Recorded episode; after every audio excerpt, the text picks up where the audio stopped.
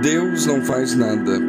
E é de ser que naquele tempo esquadrinharei a Jerusalém com lanternas e castigarei os homens que se expressam como a borra do vinho que dizem no seu coração: O Senhor não faz o bem, nem faz o mal.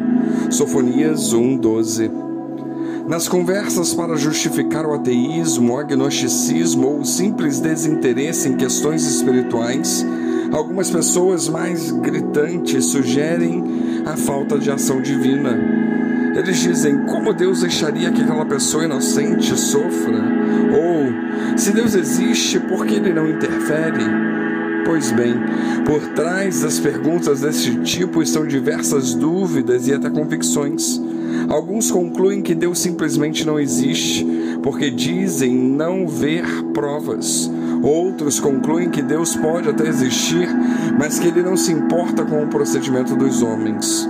Em ambos os casos, a falta de provas claras e imediatas da intervenção divina para acertar as injustiças desse mundo é interpretada como argumento contra Deus e contra os ensinamentos sobre Deus nas Escrituras. 600 anos antes de Cristo, o profeta Sofonias transmitiu um aviso de Deus aos homens que dizem no seu coração: O Senhor não faz bem nem faz mal.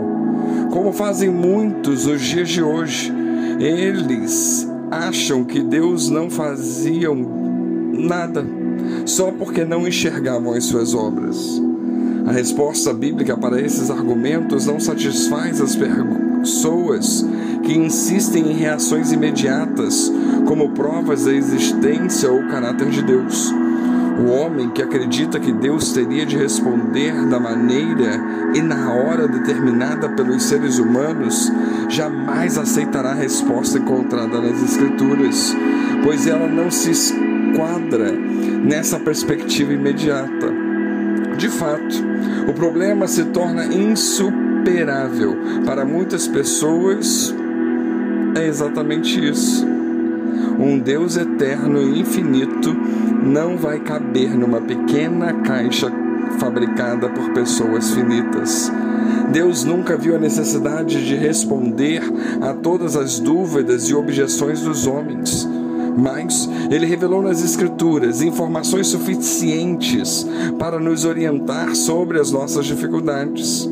Pelo estudo das mensagens reveladas, percebemos a importância de vencer as nossas expectativas imediatistas com a paciência de uma perspectiva eterna. Ou seja, Deus não pode acertar as contas já da maneira e no momento em que nós achamos bons, mas a justiça vem e as contas serão acertadas.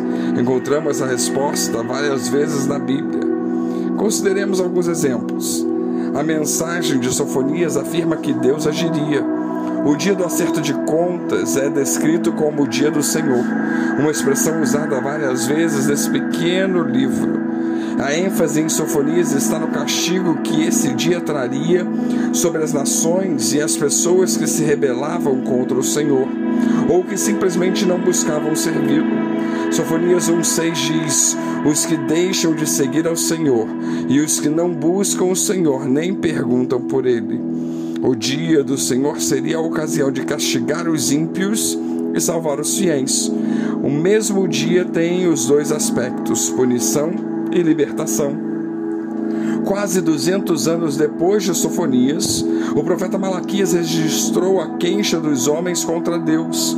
Vós dizeis inútil a servir a Deus, que nos aproveitou termos cuidado em guardar os seus preceitos e andar de luto diante do Senhor dos Exércitos? Ora, pois, nós reputamos por felizes os soberbos, também os que cometem impiedade prosperam, sim, eles tentam ao Senhor e escapam.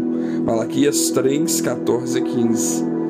Deus prometeu que o dia de acertar as contas chegaria e que a distinção entre o certo e o errado ficaria evidente. Então vereis outra vez a diferença entre o justo e o perverso, entre o que serve a Deus e o que não serve. Malaquias 3,18. Aqui também percebemos os dois aspectos do mesmo dia. Passaram mais 500 anos e algumas pessoas do tempo dos apóstolos de Jesus fizeram a mesma pergunta. Achavam que Jesus estava demorando para voltar, para salvar os seus servos e castigar os rebeldes. Eles diziam: Onde está a promessa da sua vinda? Porque desde os pais dormiram, todas as coisas permanecem como desde o princípio da criação. Segundo Pedro 3:4.